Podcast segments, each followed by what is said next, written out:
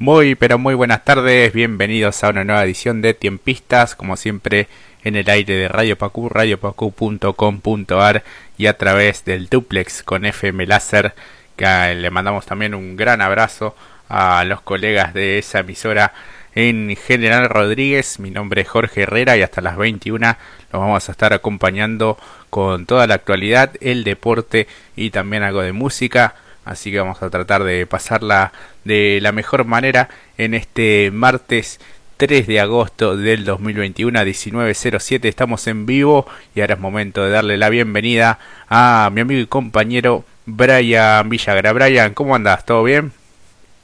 Todo bien, querido amigo Jorge, colega, camarada, eh, como quieras este, autodenominarte. Este, qué lindo día, ¿no? La verdad que un día cargado de información, cargado de buenas noticias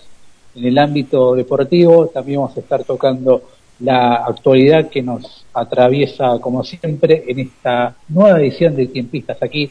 en Radio Pacú y una tarde fresca, típica del último mes o del anteúltimo mes del invierno, con una temperatura de 12 grados y una térmica también de 12 grados en el área metropolitana del Gran Buenos Aires. Un gran saludo y abrazo a todos nuestros amigos rodriguenses que nos están escuchando a través del duplex de FM Láser, como acabas de decir. Así es, así que agradeciéndole a Manu Romero por el duplex, también un gran abrazo para todos los que nos estén sintonizando a través de la 93.5. Eh, como decías, una temperatura eh, fresca, pero no, no tanto como hace algunas semanas atrás, así que la verdad que con una camperita o un buzo zafa. ¿eh? Yo, por ejemplo, ahora estoy con un buzo. Me saqué la campera y hacía rato eh, que no me sacaba un martes a esta hora la, campera al llegar al lugar donde estoy transmitiendo. Así que es una es y no es una tarde fresca. Ayer hizo un poquito más de frío, a eso de eh, las 19 horas estaba haciendo 9 grados en Buenos Aires. Así que un poquitito más de temperatura tenemos el día de hoy y va a ir en aumento hacia el fin de semana. ¿eh? Estoy por lo que estoy viendo en los registros, así que va a ser una semana agradable, al menos en lo que es en la franja horaria vespertina. Así es, así que bueno, ojalá que el fin de semana nos toque buenas condiciones climáticas, que en mi caso voy a ir a cubrir a Atlas ante Verazategui por la tercera fecha de la primera C, así que Ojalá haya buenas condiciones. La última vez que fui con Central Córdoba de, Rosario hacía bastante frío, era una tarde gris con algo de viento y en la noche anterior había estado lloviendo, así que el campo de juego también estaba en, condiciones un tanto complicadas, así que bueno, ojalá que, haya buen clima, confío en, tu pronóstico, eh, querido amigo. Sí, mira, para el día de mañana vamos a tener una temperatura de 13 grados y una mínima de 8, pero yendo ya hacia el fin de semana para el día viernes 17 grados y el sábado, atención, 19 grados y una mínima de 13 grados, más agradable, sin pronóstico de lluvias. Lo que sí el domingo baja un poquito la temperatura y ahí sí tenemos alta chance de lluvias, al igual que el comienzo de la próxima semana. Pero bueno, este, a disfrutar que esta semana acaba de, empezar y así que bueno, vamos a tener una linda semana sin lluvias y así que aprovechar y a sacar la ropa que se seque bajo el sol porque va a estar soleado toda la semana. Claro, sí, tal cual, así que este hay que, hay que aprovechar. Eh, bueno, yo estoy aquí respondiéndome después del día de ayer que estuve con eh, bastantes dolores de cabeza, como sabrán y como te conté, amigo, el domingo me aplicaron la segunda dosis de la vacuna eh, y la primera la había pasado bastante bien, no te digo que la pasé mal, pero sí estaba algo molesto, eh, con, con, un dolor de cabeza bastante intenso y hoy ya eh, totalmente en óptimas condiciones, bueno, por así decirlo. ¿no? Sí, te pasó lo mismo que a mí con la primera dosis. Yo me acuerdo que me la aplicaron un domingo por la mañana y recién el día posterior a la noche empezás a sentir los efectos eh, típicos de la vacuna. En mi caso yo la pasé un poquito eh, peor porque tuve aparte de dolor de cabeza, dolor musculares y algo de, un, un, estado gripal pero sin congestión algo de debilidad que me dejó en cama gran parte del día, pero eh, al otro día estás como nuevo, o casi como nuevo. Eh, no sé, eh, la noche que tal la pasaste con dolor de cabeza y algo más. No, ayer dolor de cabeza nomás. Eh, y algo de sueño tenía también. Me recosté un rato pensando que podía hacer eso y, y después no, me levanté y estaba peor que, que antes y así estuve durante la, la noche hasta que hasta que logré dormirme. Lo que sí, bueno, dormí muy bien y eh, ya después en el día de hoy eh, amanecí de, de, buena manera. Así que bueno, calculo por lo que me dijo alguien que, que trabaja en el personal de salud es que eh, los anticuerpos también están haciendo su, su trabajo. Según los cálculos dan justo, así que entre dosis y dosis, así que realmente, bueno, contento por tener ya cierta tranquilidad en medio de, de esta pandemia y de tanta incertidumbre durante gran parte del 2020 y este 2021. Pero bueno, este, ya está, completa, completa, completaste al menos el calendario de vacunación en tu caso, así que eso es una muy buena noticia y todos los dolores que has tenido después de la aplicación quiere decir que la vacuna ha hecho o está haciendo su trabajo que es de inmunizarte ante este virus que todavía nos sigue azotando, pero eh, me alegro. Yo todavía tengo que esperar un poquito más para la segunda dosis, pero en tu caso fue bastante rápido porque en menos de un mes te aplicaron las dos dosis de la Sinopharm, si no mal recuerdo. Claro, sí, sí, sí, Sinopharm, así que, que es la vacuna que habitualmente llega con, con más frecuencia ¿no? a nuestro país. Claro, a partir del acuerdo firmado hace mes y medio, eso permitió la llegada y, mejor dicho, el arribo de las vacunas provenientes de China, así que contento, contento, me alegra que haya recibido la vacuna y también entre semana he recibido la noticia de que mucha gente que estaba esperando hace rato la vacuna, ya sea amigos o, o algún eh, gente cercana, también ha recibido al menos la primera dosis, así que contento también de que eh, se esté empezando a completar de a poco este calendario de vacunación que ya lleva más de medio año funcionando, al menos en nuestro país. Sí, sí, sí, sí, así que bueno, contento por ese lado y a reforzar los cuidados como siempre, eh, manteniendo todos los, los protocolos al, al pie de la letra. Así que bueno, venimos de un gran fin de semana en cuanto también a lo deportivo, ya enseguida vamos a estar repasando un poco lo sucedido en la jornada de hoy, lo que vendrá, ya mañana por ejemplo tenemos super clásico por Copa Argentina, también juega Independiente ante Tigre, hay eh, semana de, competencia de ese lindo torneo tan federal que integra también a los equipos del ascenso. Creo que de esta gestión de la AFA, que se puede decir muchísimas cosas, creo que ese ha sido un gran acierto a la Copa Argentina. Sí, una Copa Argentina que va camino a cumplir 10 años de su primera edición donde todos los equipos del fútbol argentino de todas las categorías participaban. Me acuerdo que hasta hubo una eliminatoria entre dos equipos de Tierra del Fuego, donde ahí no hay un torneo eh, o una liga competitiva, así que es eh, muy bueno ese gesto de haber invitado a esos dos equipos para jugar una eliminatoria y después entrar en sí en el torneo. Me acuerdo, pero con el correr de los años fue cambiando el formato, ya no son, no participan todos los equipos de la liga, por una cuestión de que es este un es imposible a nivel calendario, pero que se haya mantenido eh, la Copa Argentina en esta década es un acierto de, de, de, la, de la AFA, así que esperemos que siga por mucho tiempo más este torneo federal y, me, y espero que alguna vez veamos algún equipo de bajas categorías levantando ese trofeo plateado. A mí particularmente me gustaría que salga campeón algún equipo del ascenso. No claro, sé, sí, Atlas, por ejemplo. bueno, Atlas en mi caso, en nuestro caso, o cualquier otro que no sea de la primera. Claro. Porque sí. creo que Huracán había sido campeón estando en la B Nacional, pero estuvo, ya estaba ascendido. Claro, sí. Este, todos los equipos que han ganado la Copa Argentina ya estaban por jugar en primera o eran de primera, así que ojalá que no falte tanto para que veamos algún humilde equipo levantar el trofeo y los cheques que son tan ansiados en los clubes que sí. no manejan los mismos presupuestos que los grandes equipos. Tal cual, o algún batacazo, ¿no? Un equipo grande que pierda con uno más chico o que le haga un poco de fuerza. Eh, aquí, bueno, he, he, visto En 2017 jugó Atlas con, con River en Salta. También había jugado en un momento con Estudiantes de La Plata, con Chacarita. Eh, en 2019 jugó con Independiente en cancha de Banfield. Eh, en todos esos enfrentamientos perdió, pero el que más cerca recuerdo que estuvo fue el de Chacarita, que incluso fueron a, penales y perdió allí en la tanda de definición desde el punto del penal, pero es una linda experiencia para los jugadores, para el cuerpo técnico, para, para los hinchas, no medirse con los equipos más, más grandes y más poderosos del fútbol argentino. Así que mañana un super clásico especial allí en el estadio eh, Ciudad de la Plata, ¿no? Ahora es rebautizado Diego Maradona, ¿no? Si no tengo mal entendido.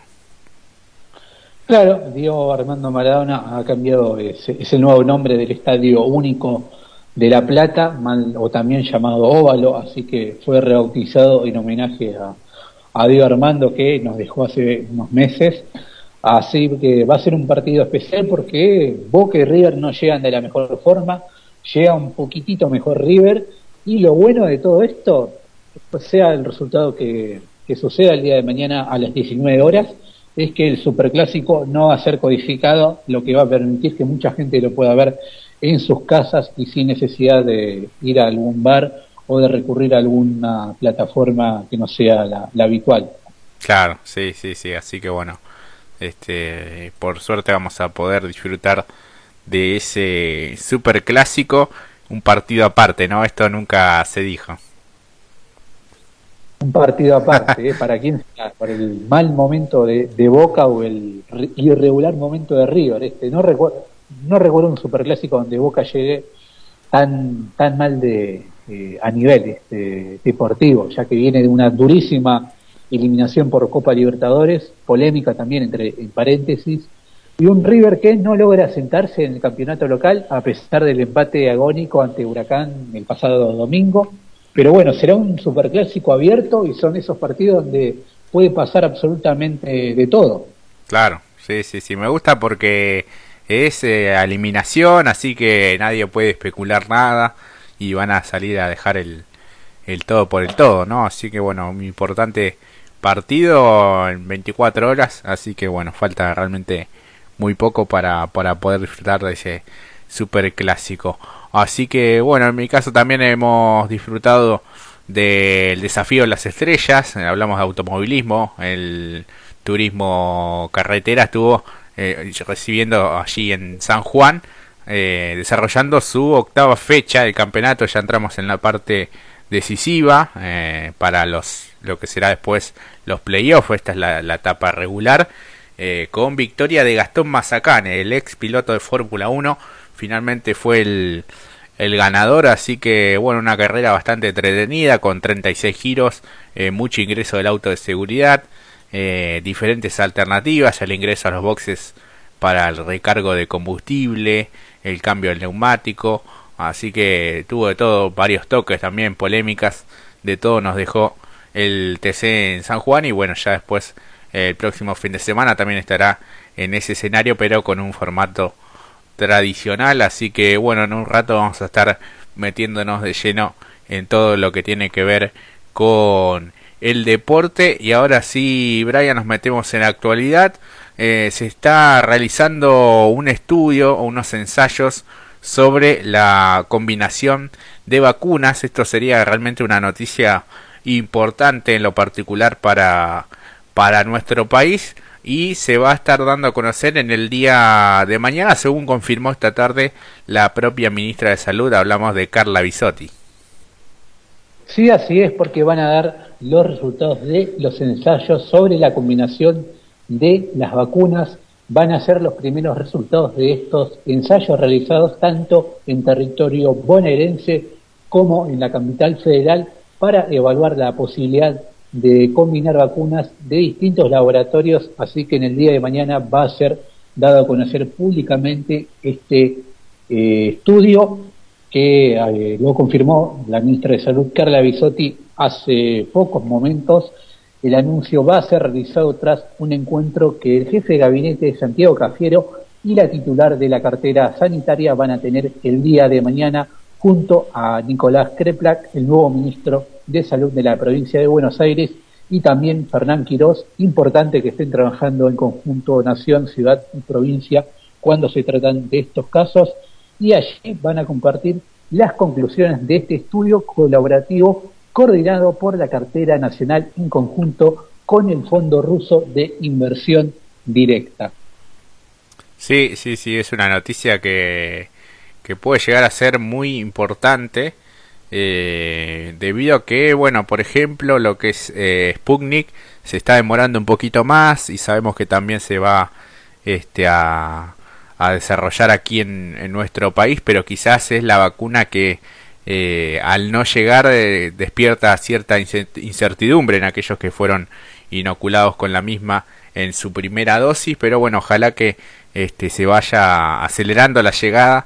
de esa, esa vacuna y, bueno, mientras tanto también se va eh, abriendo un poco estos estudios científicos que, que siempre son muy interesantes, ¿no?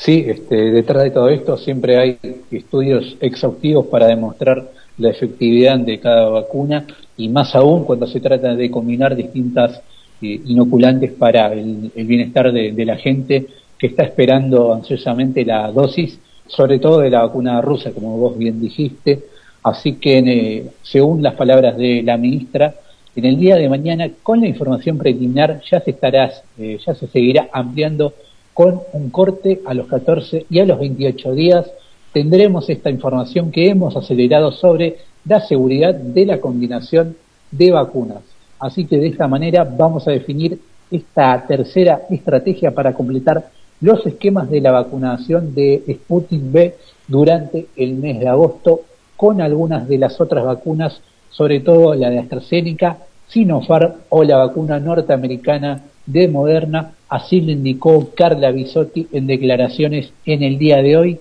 así que este, también eh, tuvo Santiago Cafiero acompañándola en este preanuncio que realizó la ministra de Salud luego de recorrer unas horas en el Instituto Malbrán, que es un instituto muy importante de, nuestro país en relación al gran trabajo que ha tenido durante el año pasado con la pandemia.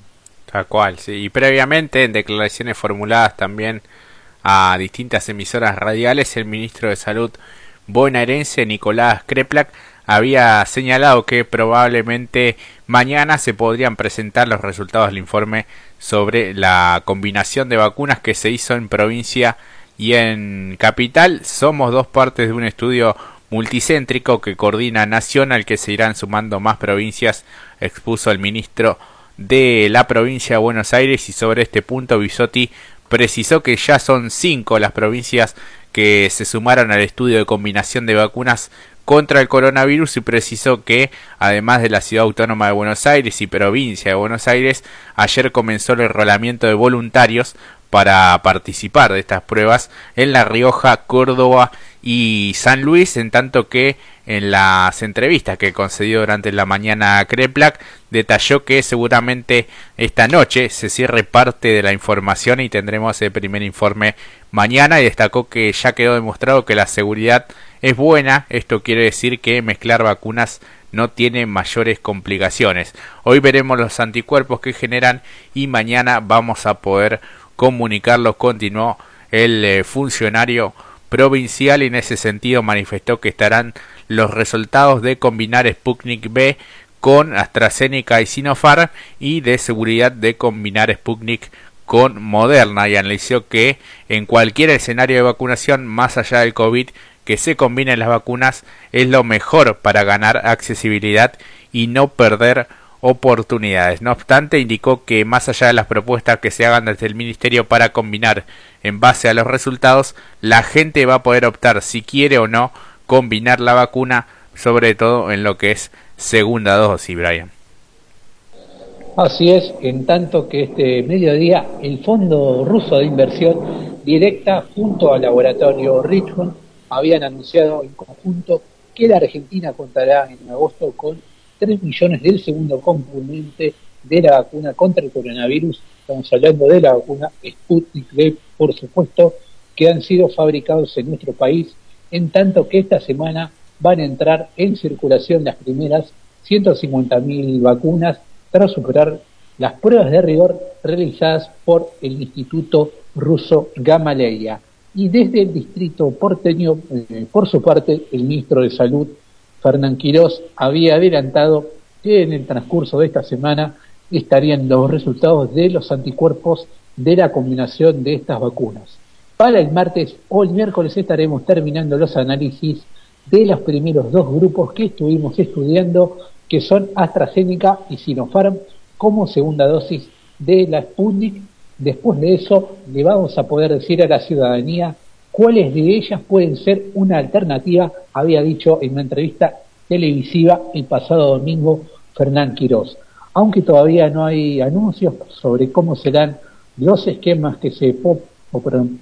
propondrán en base a la evidencia en caso de que se utilizara Moderna como segunda dosis de la vacuna Sputnik B, fuentes oficiales confirmaron que las 3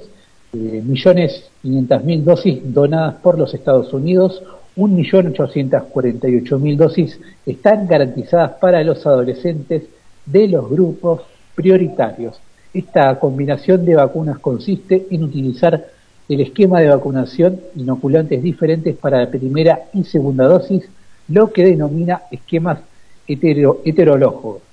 Y se trata de una estrategia sanitaria que se está estudiando en diferentes partes del mundo con buenos resultados de, de eficacia y seguridad y que persigue distintos objetivos. Por un lado, el seguimiento de las nuevas variantes más contagiosas y posiblemente más agresivas, aunque todavía esto está en estudio, la aplicación de la segunda dosis para reforzar la protección se volvió más necesaria y no todos los países disponen de los esquemas completos de la misma vacuna para toda la población.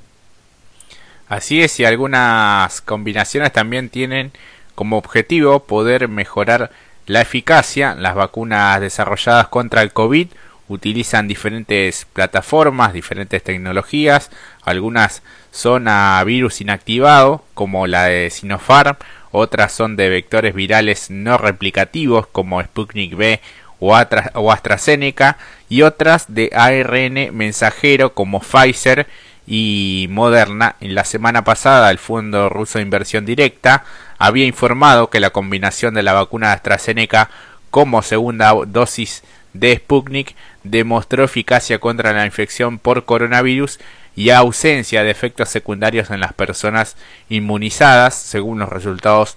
preliminares de un estudio realizado en la República de Azerbaiyán. Una de las hipótesis de combinación es que si se utilizan distintas plataformas en un mismo esquema puede inducir respuestas inmunes diferentes que podrían ser complementarias y en esta línea se llevaron a cabo varios estudios combinando AstraZeneca con Pfizer, uno de los cuales se realizó en España y fue publicado el pasado 25 de junio en The Lancet y en este ensayo se administró una segunda dosis de Pfizer a 448 personas que habían recibido la primera dosis de AstraZeneca y luego de analizar distintos estudios a través de la medición de anticuerpos neutralizantes y el seguimiento de posibles efectos adversos, los investigadores concluyeron que la combinación indujo una respuesta inmune robusta con un perfil de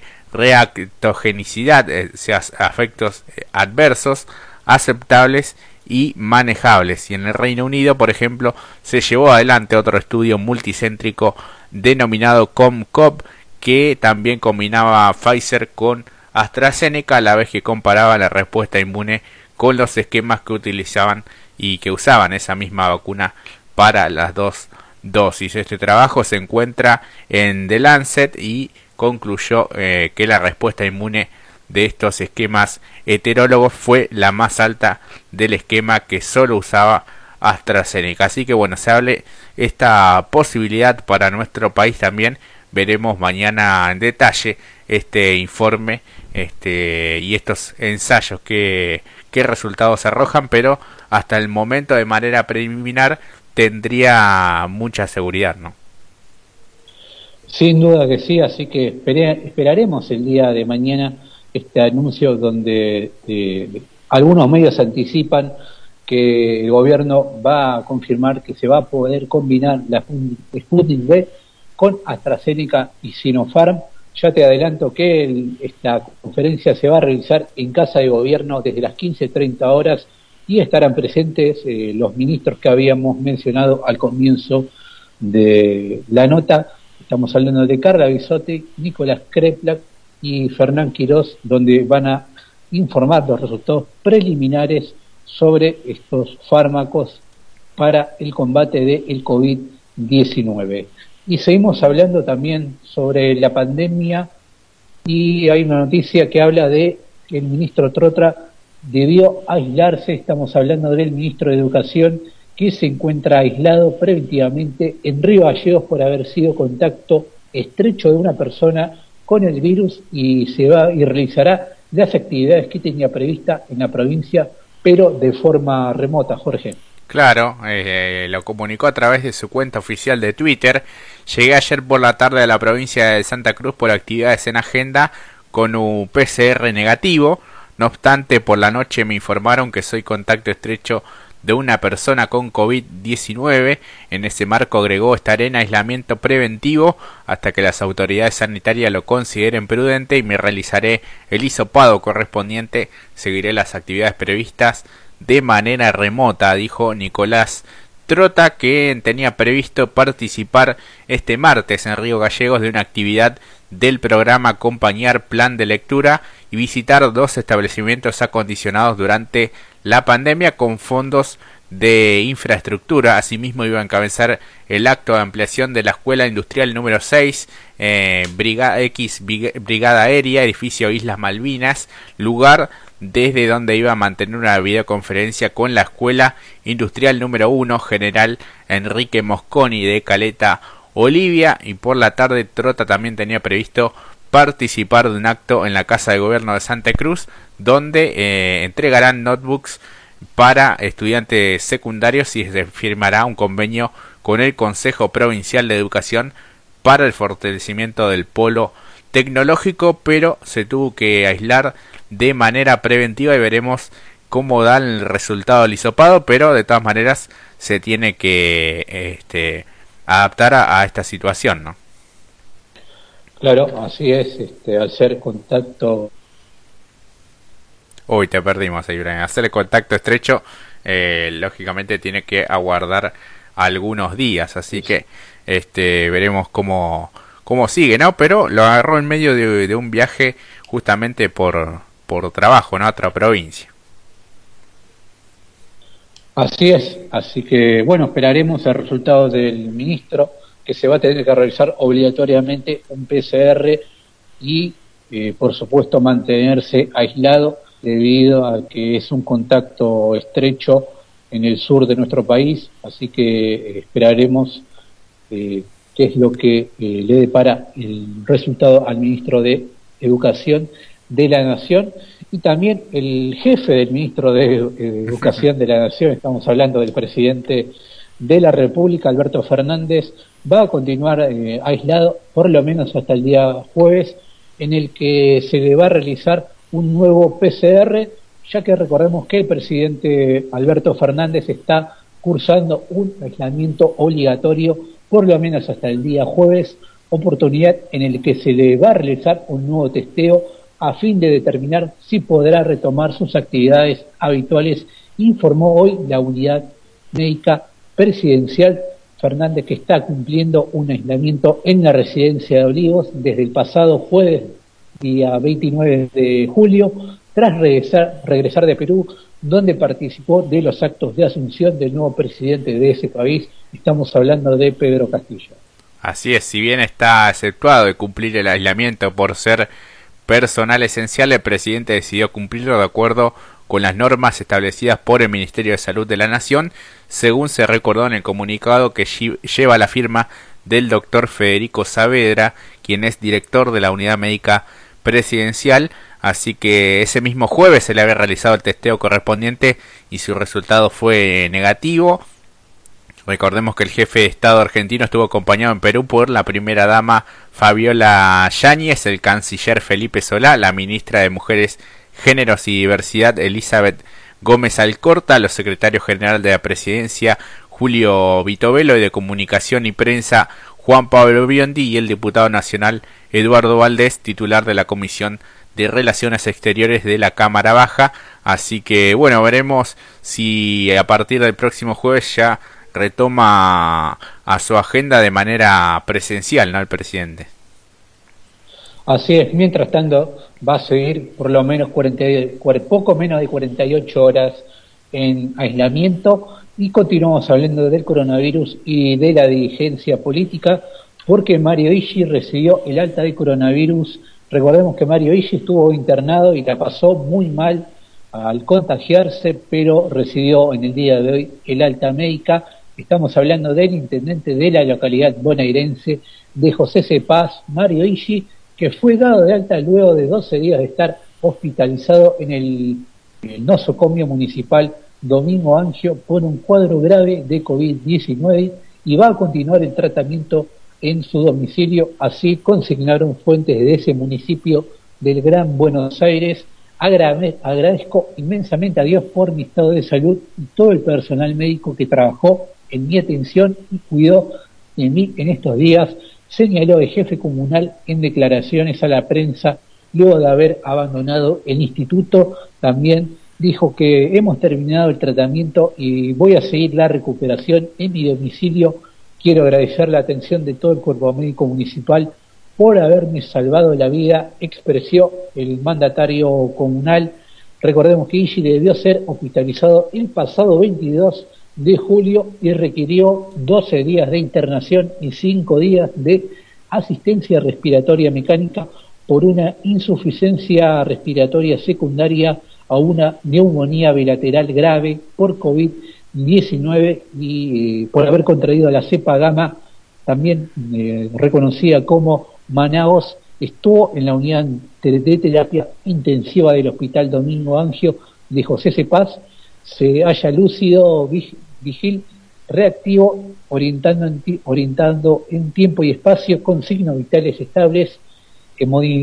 hemodinámicamente compensado con aceptable mecánica respiratoria, indicó el último parte médico y por su parte el secretario de salud de la municipalidad de José Paz, Celestino Saavedra, indicó que los controles radiológicos y los análisis clínicos realizados que se le hicieron al intendente se encuentran dentro de los parámetros normales y por lo tanto se decide otorgarle el alta hospitalaria para que lo continúe con una rehabilitación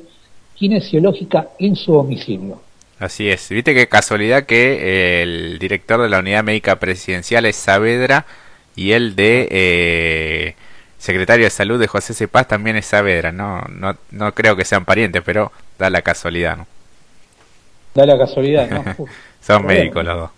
Este, y bueno, bien por, por Mario Ishi que pudo salir de este trance tan tan complicado, ¿no? Este, y, y la cepa de esta gama o manaos como se la llama, este, provocó esta neumonía bilateral grave y tras 12 días, ¿no? Este, salió del, del hospital, este, pero debe llevar todo un tratamiento ahora para para recuperarse, ¿no? Porque es eh, las secuelas que puede llegar a dejar son este, importantes si, si no se tratan. Fundamental si tuviste coronavirus, eh, hacerte un seguimiento médico para evitar complicaciones a largo plazo, más allá de que estuviste hospitalizado o no. Así que es fundamental el seguimiento médico eh, en estos casos, mucho más si la enfermedad fue tan grave como Mario Ishi, donde necesitó varios días de asistencia mecánica debido a una neumonía bilateral. Así que es muy importante eh, el seguimiento médico y por un lado también el trabajo, eh, el gran trabajo que se ha realizado los profesionales del municipio al atenderse, eh, al haberse atendido en un hospital municipal. Eso también es para recalcar el gran trabajo que hay de los profesionales que trabajan en el Estado eh, en este caso comunal. Y seguimos hablando de eh, la pandemia, Jorge, pero en este caso más eh, por el lado de las vacunas, ya que Argentina va a producir componentes de la Sputnik B. Sí, sí, sí, sí, es una noticia que se ha conocido en la jornada de hoy. El Fondo Ruso de Inversión Directa y la farmacéutica argentina, los laboratorios Richmond, SACIF, anunciaron que la Argentina contará en agosto con 3 millones de dosis del segundo componente de la vacuna Sputnik B, de las cuales 150.000 estarán disponibles esta semana. Desde el laboratorio indicaron que las muestras de la vacuna producida en Argentina ha superado con éxito el control de calidad en el centro Gamaleya este 3 de agosto. El, exitoso comienzo de la producción del segundo componente de la vacuna es un ejemplo importante de cooperación tecnológica entre Rusia y Argentina para la localización de la producción de una de las mejores vacunas del mundo contra el COVID, indicaron desde Moscú en este comunicado y según lo previsto, Richmond podría producir más de 3 millones de dosis en el segundo componente de la vacuna Sputnik B en agosto. Además, esta semana la empresa comenzará a enviar la vacuna producida en Argentina al gobierno del país, incluidas 150.000 dosis de este segundo componente para proteger a la población frente al coronavirus. En Richmond estamos orgullosos de nuestra asociación con el Fondo Ruso de Inversión Directa y el Centro Gamaleya para la producción de la vacuna Sputnik B en Argentina. También estamos orgullosos de nuestro equipo científico que ha trabajado conjuntamente con los especialistas del Centro Gamaleya para garantizar la producción de este medicamento que salva vidas en Argentina, indicó Marcelo Figueiras, presidente de Laboratorios Richmond, y agregó, hoy se ha alcanzado un hito muy importante que nos impulsa a trabajar aún más duro para producir más vacunas para más personas. La asociación ayudará a nuestros ciudadanos a obtener acceso a la vacuna Sputnik B, que ha demostrado uno de los niveles más altos de eficacia y seguridad, además de otra serie de beneficios. Y en ese sentido, también el presidente, eh, a través de sus redes sociales, manifestó que la vacuna es la puerta de salida de esta pandemia, Brian. Sí, porque en el día de hoy el presidente de la República afirmó que la vacuna es la puerta de la salida de esta pandemia de coronavirus y se manifestó confiado en que falta menos para que todos y todas la crucemos. La vacuna es vida, libertad y es orgullo, destacó el presidente Alberto Fernández en un hilo de mensajes que publicó en su cuenta de Twitter, acompañado por videos donde se muestra la historia de Ada que concurre a vacunarse y de Dora junto con su vacunadora y en ese marco el primero de los mensajes del presidente dice, mientras viaja hacia el centro de vacunación, Ada recuerda los momentos que marcaron su vida y hoy se suma uno más, la vacuna es la puerta de salida de esta pandemia y falta menos para que todos y todas la crucemos. La vida de Dora cambió mucho con la aparición del virus, pero a pesar del dolor no perdió la esperanza de recuperar la alegría, agrega el mandatario en el siguiente, eh, en el spot que publicó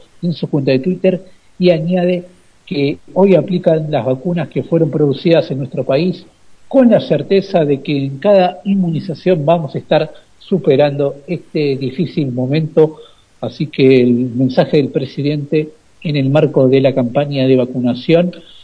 campaña de vacunación que ha comenzado para los adolescentes de 12 a 14 años con factores de riesgo.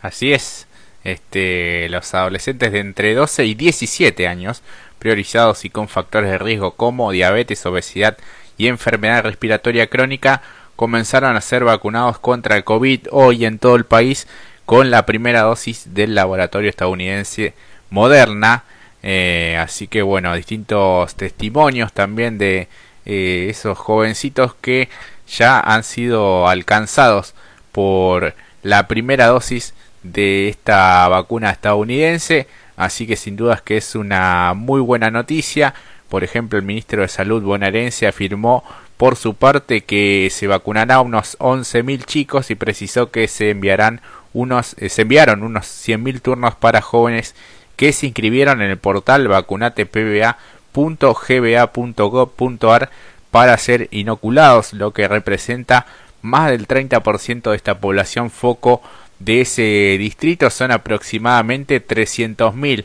los chicos y chicas de 12 a 17 con factores de riesgo y priorizados